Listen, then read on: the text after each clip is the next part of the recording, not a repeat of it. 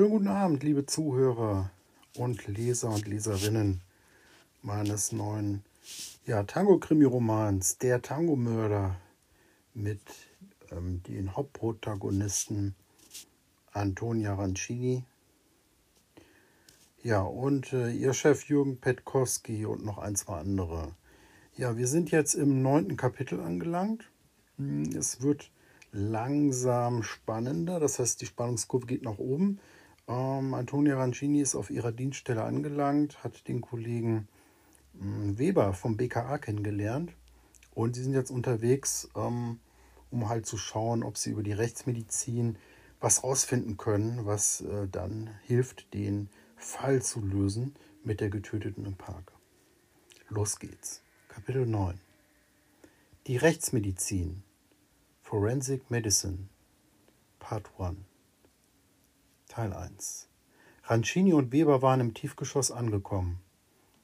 Die zweigeteilte Metalltür zur Rechtsmedizin ging auf wie eine Salon Salontür, als sie beide diese durchschritten. Ein Geruch nach Desinfektionsmittel, vermischt mit Formalin, durchzog den Gang. Je mehr sie in den Gang liefen, umso mehr und mehr kam noch ein unangenehm nach Fäulnis riechender Geruch dazu. Die Wände rechts und links waren mit blaugrau glänzender Farbe angemalt. Kaltes Neonlicht schien von der Decke und zwei der Neonröhren im hinteren Bereich flackerten und tauchten das Gangende in ein diffuses Licht. Links im Gang, im Untergeschoss, waren mehrere Räume für Sektion und Obduktion und rechts waren die Kühlräume, um die Leichen aus dem Bereich Kapitalverbrechen und vermutetes Kapitalverbrechen zwischenzulagern, bevor die Untersuchungen erfolgten. Ancinis Handy piepte, sie schaute drauf.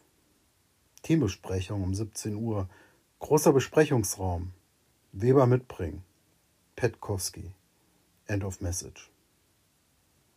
Ende der SMS. Mit kurzem taxierendem Blick auf ihre Uhr hatte Antonia Rancini direkt erfasst, dass es kurz nach 4 Uhr war und es am heutigen Sonntag mal wieder ein langer Arbeitstag werden würde. Somit hatten sie hier im Untergeschoss noch eine gute halbe Stunde, um sich in Ruhe mit dem Rechtsmediziner Hartmut Gregorius zu unterhalten und mit seiner Hilfe nach Hinweisen zu suchen, an der Frauenleiche aus dem Victoria Park in Berlin. Gregorius hatte seinen Arbeitsraum am Ende des Ganges links. Kapitel 10 Ein geheimes Telefonat Teil 3 Nur kurze Zeit vorher. Only short time before. Es klingelte.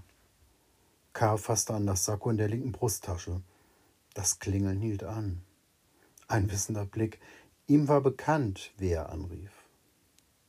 Obwohl die Nummer nicht angezeigt wurde im Display. Auftrag erledigt. Patient wurde abtransportiert. Komplikationen? Keine, die der Rede wert wären. Der Abtransport hat geklappt. Alles hat geklappt. Perfekt. Bene, molto bene. Phase 2 läuft in Kürze an. Ich schicke bald weitere Instruktionen. Instru Istruzioni. Ah, capito, Instruktionen. Claro, halte mich bereit. Schönen Tag noch. Ciao. Ebenso bis bald, Signore. K. drückte auf seinem Handy den Beenden-Knopf und blickte zufrieden von der Terrasse seiner Jugendstilvilla. Va bene. Mit einem Blick über den perfekt gepflegten englischen Rasen, die liebevoll angelegten Rabatte, den kleinen italienischen Barocksprickbrunnen in der Mitte und die sanft ansteigenden, bewaldeten Hügel in der Ferne seines Domizils, spannte sich ein zufriedenes, suffisantes Lächeln in seinem Gesicht auf. Zuerst nur klein und nur mit kleinen Lachfältchen um den Mund sichtbar. Doch dann reichte es vom rechten bis linken Mundwinkel und zeigte sich als breites Grinsen, das fratzenhaft wirkte. Kapitel 11 In der Rechtsmedizin Antonia und Rancini und Weber, sie liefen zum Gangende und Musikfetzen waren zu hören. Je näher Weber und Rancini kamen, desto klarer wurde, dass es klassische Musik war. Beethoven, Zarathustra. Weber schaute leicht irritiert. Ich kenne das nur aus der Bierwerbung im Kino, diese Strophe. Klassik ist nicht so meine Welt. Ein Moment. Klopfen wir besser an, bevor wir eintreten, antwortete Rancini. Herr Gregorius, sprach Rancini und pochte mit ihrem Handballen an die Tür zum Sektionsraum, vor dem sie standen. Keine Antwort.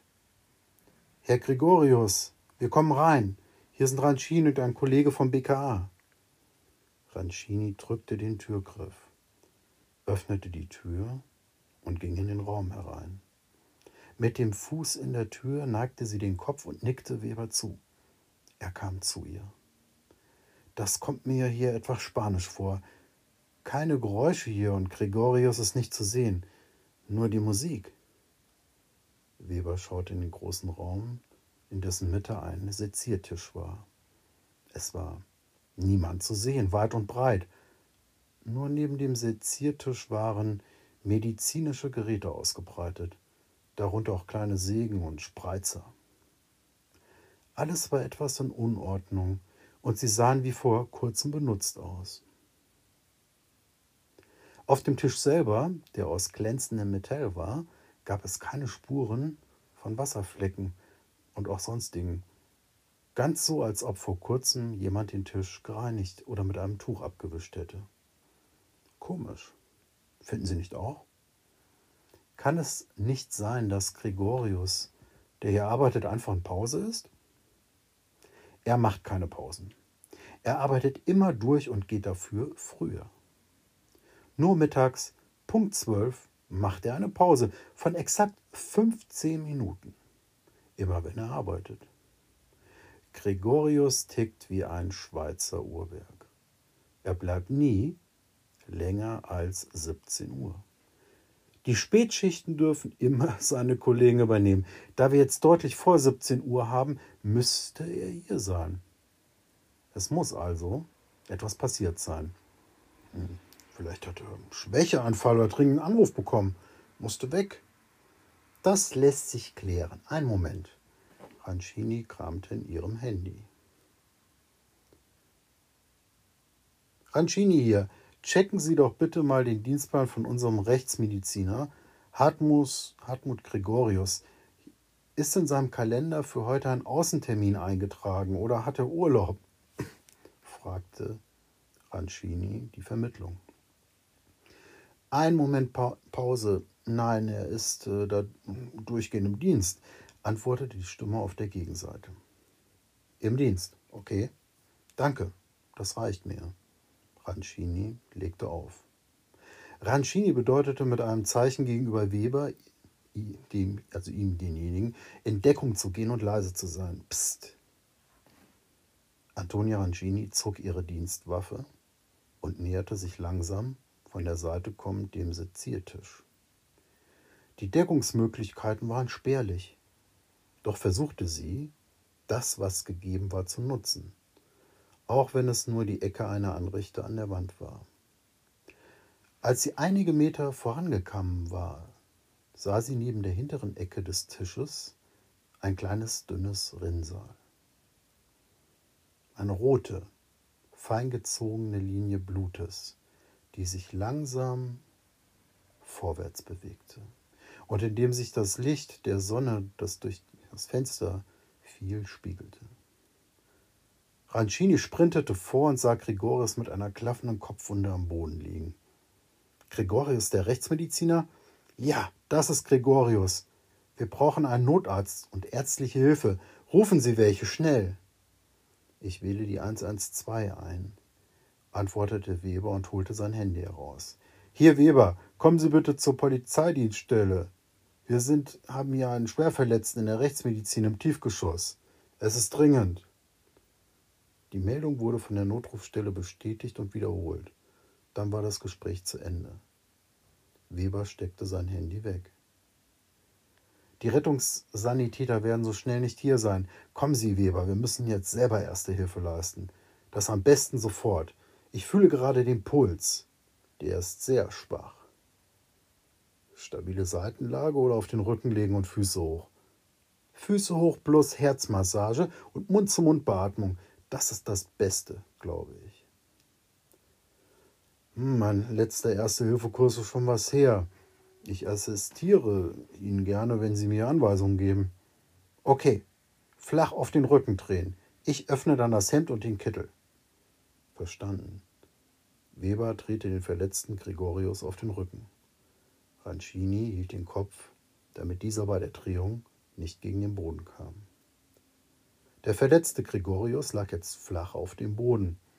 Rancini öffnete den weißen Kittel und das darunterliegende Hemd und knöpfte es auf. Wir müssen uns beeilen, jetzt zählen Sekunden. Heben Sie die Beine von ihm hoch. Rancini fühlte nochmal den Puls und überprüfte den Atem. Beides war sehr schwach. Sie begann mit einer Herzdruckmassage. Da keine Reaktion kam, sagte sie, Weber, nehmen Sie die Beine wieder runter, ich mache jetzt eine Notbeatmung. Weber tat, wie ihm geheißen. Ranchidi hielt die Nase des leblos wirkenden Gregorius zu und pustete Luft in die Lunge des am Boden liegenden. In kleinen, kontrollierten Stößen. Dann wechselte sie wieder zu den Massagen am Brustkorb. Dann wieder Beatmung. Nur gut, dass sie vor kurzem eine erste Hilfe-Auffrischung gemacht hatte. Da, die Fingerspitzen bewegen sich, sagte Weber. Okay, ich kontrolliere nochmal Puls und Atmung. Sie richtete sich kurz auf und beugte sich dann wieder herunter. Gerade als sie eine Mund-zu-Mund-Beatmung wieder aufnehmen wollte, in dem Moment fing Gregorius an zu husten und nach Luft zu schnappen. Ein Schlag bekommen. Weiß nicht. Noch hier? Gregorius stammelte wirr vor sich hin. Seine Augen zuckten unkontrolliert. Sein Atem ging flach und unregelmäßig. Beruhigen Sie sich. Wir sind ja hier bei Ihnen. Haben Sie etwas gesehen von, von dem, der Ihnen den Schlag gegeben hat? Nein, Komm röchelte Gregorius.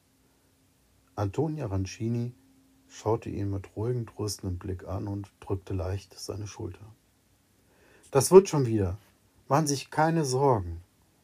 Gut, danke. Gregorius schloss die Augen. Danach war er nicht mehr ansprechbar und in Ohnmacht gefallen. Ende Kapitel 11 wie wird es wohl weitergehen? Wird Antonia Rancini und Weber, werden sie demjenigen auf die Schliche kommen, der hier in der Rechtsmedizin in dieser eingedrungen ist? Seien Sie dabei, wenn im nächsten, einem der nächsten Kapitel es weitergeht und diese Geschichte weiter an Fahrt aufnimmt. Vielen Dank fürs Zuhören. Bis bald. Michele Lugetti.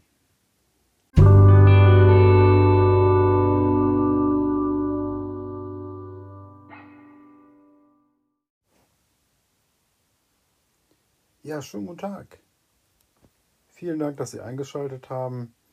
Das ist der Podcast von Michele Lugetti und es geht um die neue Tango Crime Story Der Tango-Mörder aus Berlin mit Antonia Rancini als Hauptermittlerin. Herzlich willkommen. Wir sind hier im Kapitel 5, wenn ich das richtig gesehen habe. Und Antonia Rancini ist unterwegs ähm, zu ihrer Dienststelle wir haben das erste Opfer entsprechend am Anfang des Krimis äh, schon gefunden. Das war im Victoria Park und dann gab es auch äh, ja, Zeugenbefragung und so weiter, beziehungsweise im Umfeld. Und jetzt ist sie unterwegs Richtung Dienststelle, um äh, da sich auch mit ihrem Chef zu besprechen. Es geht los. Die Dienststelle. Die Dienststelle von Antonia Rancini war in Berlin City, unweit des Alexanderplatzes gelegen. Auf dem Weg durch die Stadt war sonst häufig Stau. Heute am Sonntag war wenig los, abgesehen von ein paar Sonntagsausflüglern. So kam sie schnell durch. Sie fuhr vorbei am Mehringdamm, der Blücherstraße, Zossener Straße und der Lindenstraße. Am Mühlendamm staute sich der Verkehr. Um keine Zeit zu verlieren, schaltete sie ihr Blaulicht an. Die Vorausfahrenden machten ihr Platz und sie konnte so ihr Ziel gut erreichen. Bis auf diesen einen kleinen Stau an einer Baustelle und einer überlasteten Ampel war alles perfekt, bezogen auf die Fahrt vom Victoria Park zur Alexanderstraße, wo ihre Dienststelle lag. An der Dienststelle angekommen, fuhr sie in den Innenhof ein, zeigte an der Schranke ihren Ausweis vor und parkte im linken Bereich des Parkplatzes, in der Nähe des Eingangs. Sie nahm ihre Handtasche vom Beifahrersitz, schaute noch mal kurz in den Spiegel, man muss ja gut aussehen, der in der Blende verbaut war, und klappte die Blende wieder hoch. Alles perfekt. Frisur und Lippenstift sitzen noch, wenn das mal nicht ein genial guter Tag ist heute, dachte sie sich und stieg aus ihrem Wagen aus. Dynamischen Schrittes näherte sie sich dem Eingang und dem Treppenaufgang der Dienststelle. Sie sprintete die Stufen hoch, so wie es ihre Gewohnheit war. Wie so eine Möglichkeit auslassen, sich sportlich zu betätigen, auch wenn es nur eine kleine ist. Das war ein weiteres ihrer Mottos. Manchmal war sie selbst überrascht davon, wie viele Gewohnheiten und Mottos sie so hatte. Antonia war am zweiten Obergeschoss angekommen nachdem sie durch das Treppenhaus mehr gejoggt als gemütlich gegangen war. Sie war kaum außer Atem. Wie ging das? Das sprach für ihren guten Trainingszustand. Ihre wöchentlichen Morgentrainingsrunden zahlten sich also aus. Sie ging auf ihrem Bürotisch zu und deponierte dort ihre Handtasche in der ausziehbaren großen Schublade, so wie sie es immer tat. Ihr Diensthandy hatte sie eingesteckt, die Dienstwaffe mit dem Haltegurt und ihre Handschellen schloss sie ein in ihrem Spind, an dem sie auf dem Weg zur Kaffeemaschine vorbeikam. Zusammen mit ihrer Lieblingstasse machte sich Antonia Rancini auf den Weg zum Büro ihres Chefs. Sie lief über ausgetretene Reste eines alten, ausgeblichenen blauen Teppichs. Durfte man das zugeben, dass in ihrer Dienststelle aufgrund von Sparmaßnahmen schon länger keine Innenrenovierung mehr gemacht wurde? Naja, egal. Erzählen Sie es bitte nicht weiter. Die Tür des Büros Ihres Chefs Jürgen Petowski war offen. Kommen Sie doch rein, Frau Rancini, schließen Sie doch bitte die Tür. Raimund Weber ist auch hier von einer befreundeten Behörde, wird uns unterstützen. Darf ich Sie kurz gegenseitig vorstellen? Das ist Frau Antonia Rancini, unsere Hauptermittlerin in der Abteilung, und das ist Weber vom BK. Rancini und Weber gingen einen Schritt aufeinander zu und begrüßten sich mit einem Händedruck und einem gezwungenen Lächeln. Mit einem gegenseitigen abschätzenden Blick versuchten die beiden, sich einen ersten Eindruck zu machen vom anderen. Unterstützen? Gibt es denn einen besonderen Anlass? Für Rancini war die Zusammenarbeit mit höher angesiedelten Behörden so überflüssig wie ein Wurmfortsatz im Verdauungstrakt des Menschen, den es auch gab, der aber keine Funktion mehr hatte. Das sagte sie natürlich keinem so ins Gesicht von einer anderen Dienststelle, den sie noch nicht kannte. Solche Art von Ehrlichkeit kam nicht immer gut an. Aber ein bisschen ließ ihr Umfeld schon merken, was ihre Meinung war. Petkowski wandte sich Rancini zu. Das BK hat Hinweise, dass es eine Reihe von zusammenhängenden Morden geben könnte hier in Berlin mit Verbindungen zu einem äh, kriminellen Netzwerk. Das macht eine Zusammenarbeit dringend erforderlich. Anweisung von ganz oben. Na, wenn es hilft. Rancini schob ihre Schultern mit einem Zucken nach oben. Ihre Begeisterung hielt sich in Grenzen. Lieber arbeitete sie frei nur mit ihrem Chef und äh, den Kollegen. Mehr an Abstimmung und Koordination verwirrte und verlängerte Vorgänge nur, anstatt sie zu beschleunigen. Das war ihre Meinung. Führen Sie doch Herrn Weber mal durch unsere Abteilung, damit er sich bei unseren Leuten vorstellen kann, Frau Rancini. Gut, mache ich. Dann kommen Sie am besten gleich mal mit mir mit, Herr Weber. Tun wir Herrn Petkowski, meinem Chef, doch den kleinen Gefallen und räumen sein Büro. Ich zeige Ihnen gern unsere heiligen Hallen. Weber antwortete. Merci, Frau Rancini, und an Jürgen Petkowski gewandt. Wir sehen uns dann nachher wieder. Erstmal vielen Dank für die freundliche Begrüßung und die Begleitung durch die Kollegen für mich. Hm, Petkowski nickte freundlich als Antwort und wandte sich dann schnell dem hohen Stapel von Unterlagen zu, die auf seinem Schreibtisch lagen. Rancini und Weber verließen das Einzelbüro und schritten nun durch das Großraumbüro der Dienststelle, die im zweiten Stock lag. In dem vor ihnen liegenden rechten Bereich klingelte gelegentlich das Telefon an verschiedenen Stellen, wie bei einem Ping-Pong-Spiel, immer an wechselnden Tischen. Das hier ist unsere Telefonzentrale. Dort kommen die Notrufe Stufe 2 an, also Kapitalverbrechen, Entführung, Geiselnahme, terroristische Bedrohung und so weiter. Wir bearbeiten die Kapitalverbrechen, die anderen Sachen geben wir weiter ans SEK und höherrangige Dienststellen. Das wissen Sie bestimmt. Ne? Weber nickte. Rancini ging nun in Richtung des linken Bereichs, wo durch Raumaufteile Einzelbüroplätze mit Tischen für jeweils zwei Ermittler standen. Sie winkte mit der Hand den männlichen Kollegen zu, die dort saßen, während sie vorbeiging. Guten Morgen, Jungs, und alles klar? Schon neue Erkenntnisse?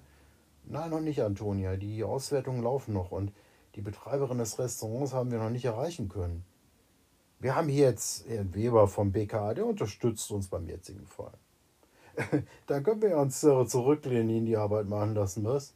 kam ein schnippischer Kommentar vom Ermittlerkollegen Anton Schneider, der am Tisch direkt vor ihnen saß.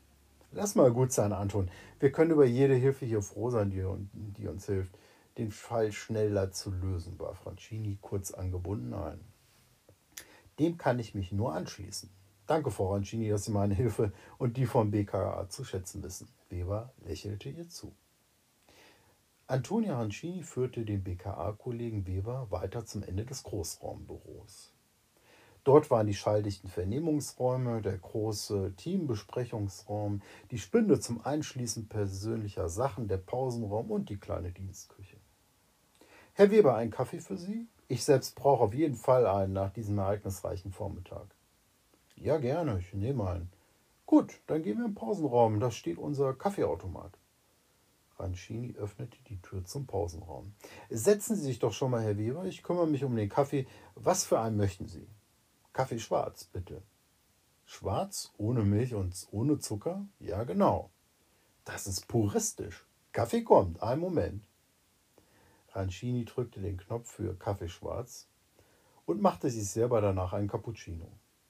Die Maschine hörte man die Mahlgeräusche, die sich anhörten wie ein Bohrer beim Zahnarzt und pumpte dann heißes Wasser in die Becher, die sie untergestellt hatte. So, Bitteschön. Sind Sie denn in allem so reduziert und fokussiert wie beim Kaffeetrinken, Herr Weber? fragte Rancini mit einem Augenzwinkern ihren BKA-Kollegen. Ja, in fast allem.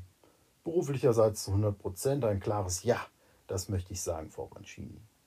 Dann haben wir was gemeinsam, Sie und ich. Weniger ist mehr. Das ist doch schon mal eine gute Voraussetzung für eine Zusammenarbeit, antwortete Rancini.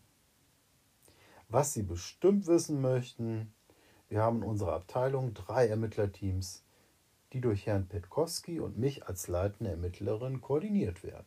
Okay, was sollte ich noch wissen?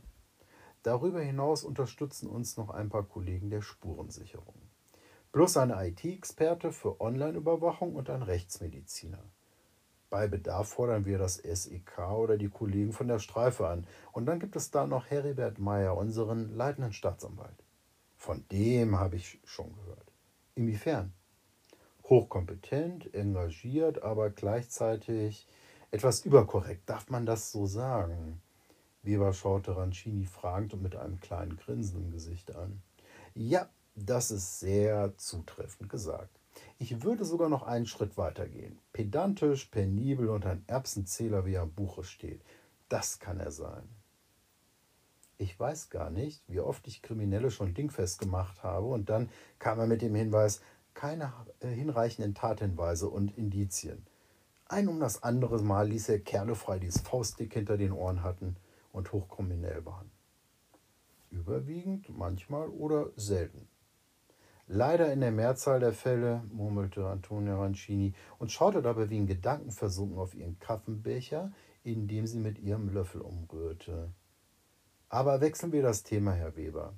Meier macht sicher seinen Job nach Vorschrift, so wie wir auch. Was möchten Sie also sehen bei uns als nächstes? Was schlagen Sie vor? Wie überschaute zu Rancini. Hm, gehen wir doch runter zur rechtsmedizinischen Abteilung. Vielleicht hat unser Rechtsmediziner da schon erste Ergebnisse über die Tote aus dem Victoria Park für uns. Gute Idee. Ende Kapitel 5, Fortsetzung. Ja, danke, dass Sie dabei waren und zugehört haben. Nächstes Mal geht es weiter und bleiben Sie dabei, wenn es wieder heißt, Antonia Rancini räumt in Berlin auf und ist auf der Jagd nach dem Tango-Mörder. Viele Grüße, Michele Lugetti. Guten Abend.